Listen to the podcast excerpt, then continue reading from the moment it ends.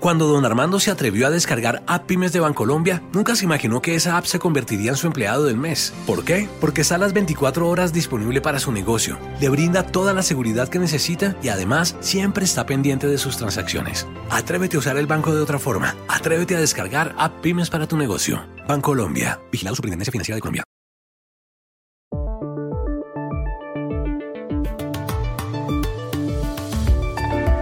Hace pocas horas terminó en Nashville, en Tennessee, el segundo y último debate entre Donald Trump y Joe Biden, que se enfrentan el 3 de noviembre en las elecciones presidenciales de Estados Unidos. ¿Cuáles fueron los momentos más importantes de ese cara a cara? ¿Qué pasó entre ellos? Dori Toribio, que vio todo de principio a fin, lo cuenta en unos segundos. Este domingo es el plebiscito en el que millones de chilenos decidirán si debe cambiarse la actual constitución vigente desde los tiempos de Augusto Pinochet. ¿Se necesita realmente una nueva? Para saberlo llamamos a la jefa de la carrera de Ciencia Política de la Universidad de Santiago. En España, la moción de censura contra el presidente del gobierno socialista, Pedro Sánchez, fue derrotada, pero sorprendió que el Partido Popular, que es conservador, rompió relaciones con Vox, que está más a la derecha. Sobre las implicaciones de esta decisión hablamos con un profesor de la Universidad Carlos III de Madrid. Hola, bienvenidos a El Washington Post. Soy Juan Carlos Iragorri, desde Madrid. Soy Dori Toribio, desde Washington, D.C. Soy Jorge Espinosa, desde Bogotá. Es viernes 23 de octubre y esto es todo lo que usted debería saber hoy.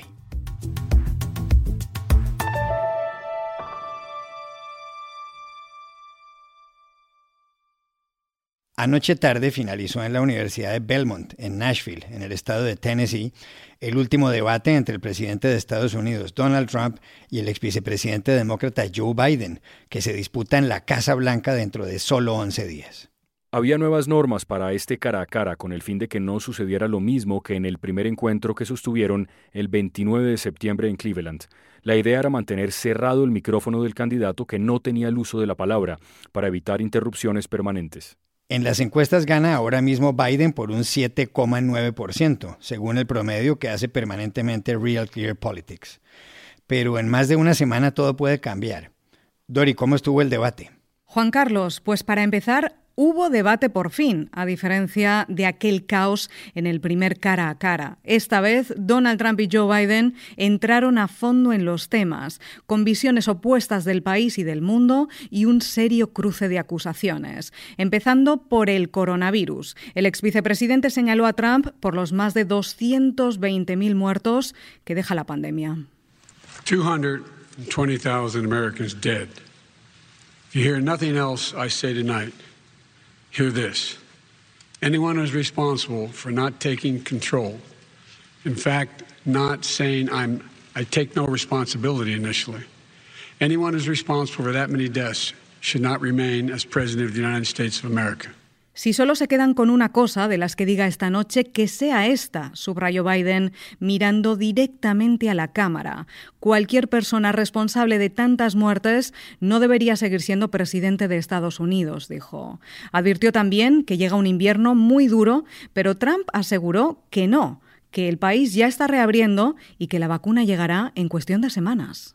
No, it's not a guarantee, but it will be by the end of the year. But I think it has a good chance. There are two companies, I think, within a matter of weeks, and it will be distributed very quickly. Can you tell us which companies? Uh, Johnson and Johnson is doing very well. Moderna is doing very well. Pfizer is doing very well, and we have numerous others. Aunque no hay garantías, reconoció el presidente, pero sí mencionó a las empresas Pfizer, Moderna y Johnson Johnson como líderes de la carrera. Además, Trump y Biden se acusaron mutuamente de corrupción al hablar de China, Rusia, Corea del Norte, las declaraciones de impuestos de Trump, que no son públicas, y los negocios del hijo del ex vicepresidente de Hunter Biden en Ucrania, que siguen siendo polémicos. Debatieron también con tono tranquilo, con menos rencor y con la mano firme de la moderadora La periodista de NBC News, Kristen Walker, sobre inmigración, salario mínimo, cambio climático y las protestas raciales. Todo en este último debate antes de las elecciones que tuvo lugar cuando más de 47 millones de estadounidenses han votado ya, lo que supone, según cálculos de este periódico, The Washington Post, el 100% del voto anticipado de todo 2016. Más gente ha votado ya este año y aún quedan 11 días más.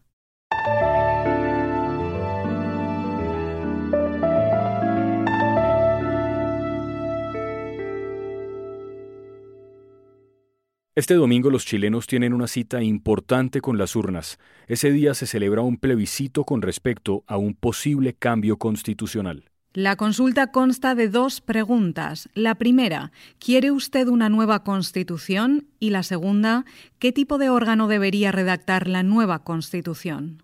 Hay dos opciones para responder la segunda pregunta. Una señala que el organismo para redactar la nueva carta sería una convención o asamblea mixta, compuesta por miembros elegidos para ello y por integrantes del Congreso actual. La otra opción, Iragorri, consistiría en una convención o asamblea constituyente, cuyos miembros serían elegidos en su totalidad por los ciudadanos. No habría ningún congresista.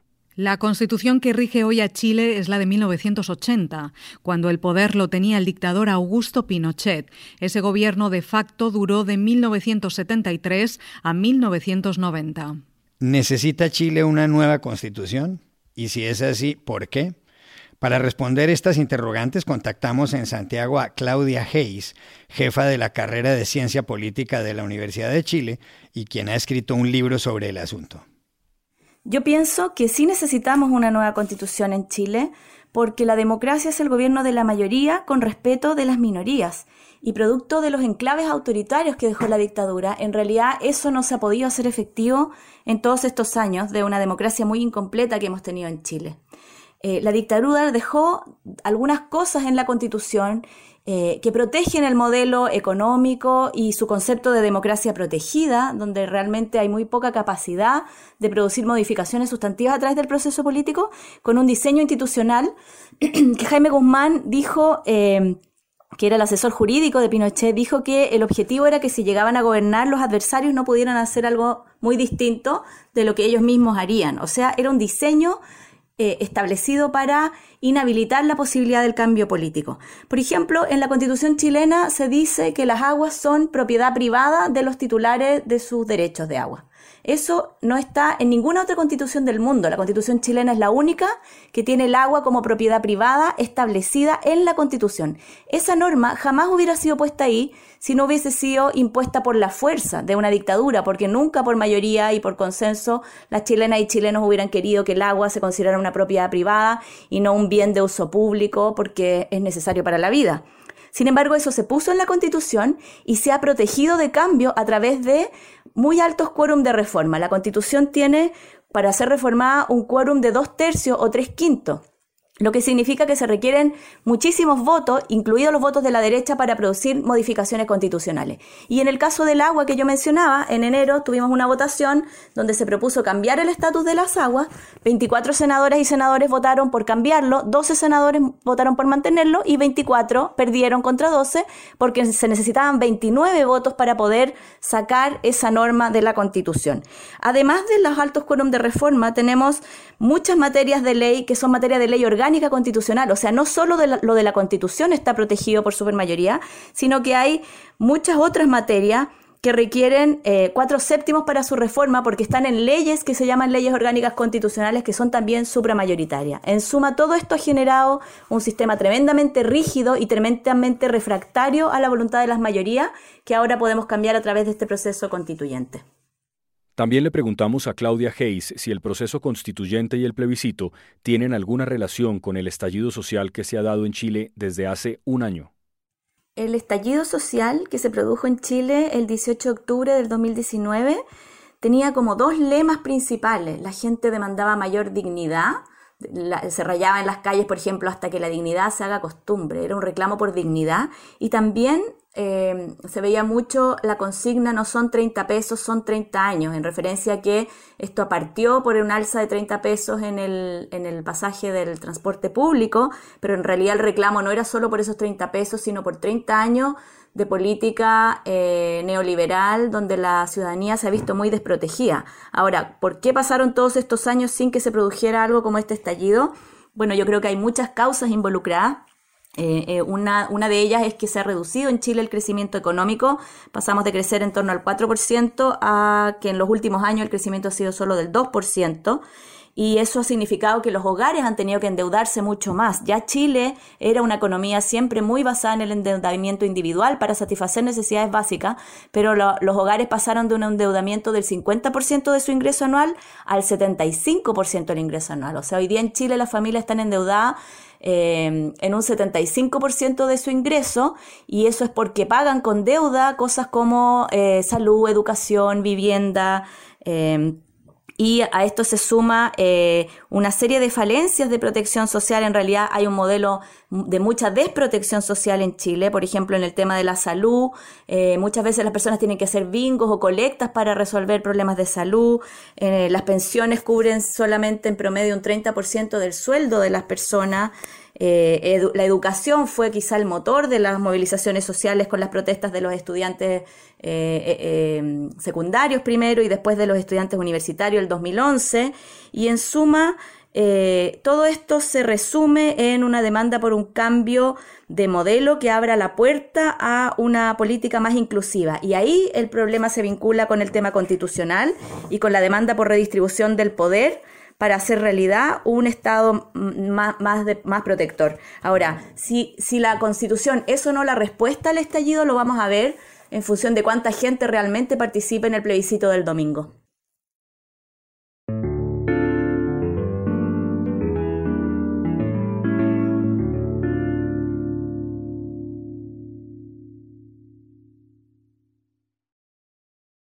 Este post es presentado por Bancolombia. Atrévete a descargar App Pymes para tu negocio y usa el banco de otra forma. España vivió ayer un episodio que tendrá profundas implicaciones políticas. Una moción de censura contra el presidente del Gobierno, el socialista Pedro Sánchez, impulsada por Vox, que es un partido de derecha radical dirigido por Santiago Abascal, fue ampliamente derrotada en el Congreso de los Diputados. A favor de la moción hubo 52 votos, todos de Vox, en contra 298. El Congreso de los Diputados tiene 350 escaños. El Partido Socialista Obrero Español, el PSOE, ocupa 120. El Partido Popular, el PP, que es conservador y está en la oposición, 88. Vox, también crítico del gobierno, 52. Y Unidas Podemos, un movimiento de izquierda cuyo líder es Pablo Iglesias, vicepresidente de Sánchez, 35. Hay otros grupos minoritarios. La votación, la más baja en todas las mociones de censura que ha habido en España desde el retorno de la democracia a finales de los 70, le sirve a Sánchez, que continuará gobernando. Y dio pie a la sorpresiva ruptura del Partido Popular con Vox. El tono durísimo que utilizó el líder del PP, Pablo Casado, con su colega de Vox, Santiago Abascal, no dejó lugar a dudas. Y votaremos no, porque decimos no a la ruptura que usted busca no a la polarización que usted necesita, como Sánchez, no a esa España a garrotazos en blanco y negro de trincheras, ira y miedo, no a ese engendro antiespañol que también patrocinan ustedes, esa antipolítica cainita de izquierda o de derecha destinada a hacer que los españoles se odien y se teman. Decimos no a su moción porque decimos no a Sánchez y a sus socios, los visibles y el que está en la sombra, que es usted para comprender qué hay detrás de la inesperada actitud de Casado con Vox y qué significa esto para Abascal, llamamos a Pablo Simón, profesor de Ciencia Política de la Universidad Carlos III de Madrid. Un primer problema a comprender es que el Partido Popular está en una situación inédita y el propio Pablo Casado como su dirigente también. Jamás el principal partido de la derecha de España había tenido que competir con otros partidos, a su extrema derecha, como es el caso de Vox, o a su centro, como es de Ciudadanos, al mismo tiempo. Y esto le genera una situación compleja porque una parte de su electorado puede ser potencialmente sensible a las demandas de mayor repliegue autoritario o mayor recentralización, que son algunas de las fundamentales que tiene Vox.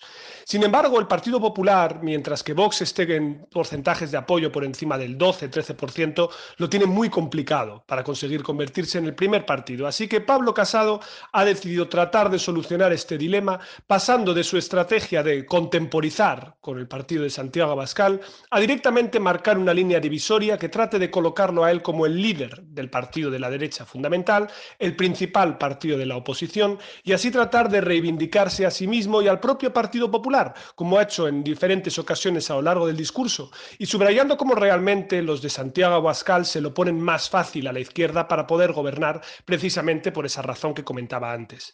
Por su parte, Santiago Abascal, que no esperaba una reacción tan virulenta por parte de Pablo Casado, ha estado a lo largo del discurso muchas veces errático, dubitativo y timorato, empleando en ocasiones apelaciones muy genéricas a teorías de la conspiración o a discursos trampistas, claramente importados de otros contextos y difícilmente comprensibles en la situación española, y que a mi juicio ha supuesto una enorme oportunidad desaprovechada por parte de Abascal para presentarse como un candidato creíble y por lo tanto con más opciones de liderar el principal partido de la derecha de España. También le preguntamos a Pablo Simón qué representa la jornada de ayer para el gobierno de coalición de los socialistas, Unidas Podemos y otros socios. Uno de los componentes positivos que tiene para el Gobierno esta moción de censura es precisamente poder servir como un elemento de cohesión, de aglutinador de cuáles las mayorías que tiene en el Congreso de los Diputados. Al fin y al cabo, el actual Gobierno de PSOE más Podemos se apoya esencialmente en partidos nacionalistas, regionalistas e independentistas, los cuales tienen posiciones totalmente contrarias a la idea recentralizadora y posautoritaria que defiende Vox en la mayoría de sus discursos. De hecho, el propio de la moción de censura se, emitió un comunicado conjunto de todos esos grupos de la Cámara más el Partido Socialista, rechazando claramente los usos y maneras de Vox. Por lo tanto, realmente el gobierno ha conseguido cohesionar sus filas. Si bien es cierto que una parte de ellos deseaban que Pablo Casado hubiera tenido un discurso más contemporizador y probablemente hubiese optado por la abstención antes que por el ataque frontal contra Santiago Abascal. Esto hasta cierto punto les ha descolocado, pero al mismo tiempo el gobierno gobierno pretende subrayar cuáles son las inconsistencias de un PP que realmente en el nivel local y autonómico para conformar mayorías no tiene más remedio que apoyarse en el partido de la derecha radical, en Vox, y por lo tanto un juego que vamos a ver continuamente y ya estamos viendo en la política española es un intento de polarizar entre el gobierno de un lado y el partido de Santiago Abascal de Vox del otro, precisamente porque saben que eso puede ser útil para emboscar a Pablo Casado, dejarlo en medio en tierra de nadie y por lo tanto dificultar sus opciones para poder llegar a la Moncloa futuro.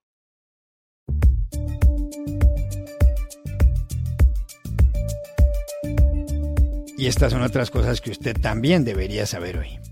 El Remdesivir, producido por la compañía biofarmacéutica Gilead con sede en California, acaba de convertirse en el primer medicamento autorizado en Estados Unidos para combatir el coronavirus. La aprobación la ha dado la Food and Drug Administration, la Administración de Alimentos y Medicamentos, tras concluir que el Remdesivir acelera la recuperación de la enfermedad, aunque no se ha probado que evite la muerte. La noticia desembocó en un aumento del 4,2% en el precio de las acciones de Gilead. Crece la condena internacional al gobierno de Nigeria tras la muerte de 56 personas en medio de las protestas contra la violencia de las fuerzas policiales. La estadística es de Amnistía Internacional. Los últimos fallecimientos se produjeron en el peaje de Lekki, en Lagos, la capital del país. Políticos extranjeros como el ex vicepresidente estadounidense Joe Biden o la cantante Beyoncé le han pedido al presidente nigeriano Muhammadu Buhari que tome medidas. Un cuadro de Bansky en el que recrea los nenúfares de Claude Monet acaba de ser subastado en la casa Sotheby's de Londres por 7 millones y medio de libras esterlinas. La cifra impactó a los organizadores de la subasta, que esperaban entre 3 millones y medio y 5 millones. Bansky es un artista anónimo basado en el Reino Unido. Muchos creen que se trata de Robert Gunningham, que nació en 1973 cerca de Bristol, pero sigue siendo un misterio. Y aquí termina el episodio de hoy de El Washington Post, El Guapo. En la producción estuvo John F. Burnett. Por favor, cuídense mucho. Y pueden suscribirse a nuestro podcast en nuestro sitio web, elwashingtonpost.com, seguirnos en nuestra cuenta de Twitter, arroba el post, y también nos encontrarán en Facebook, buscando el Post Podcast. Chao, hasta la próxima semana.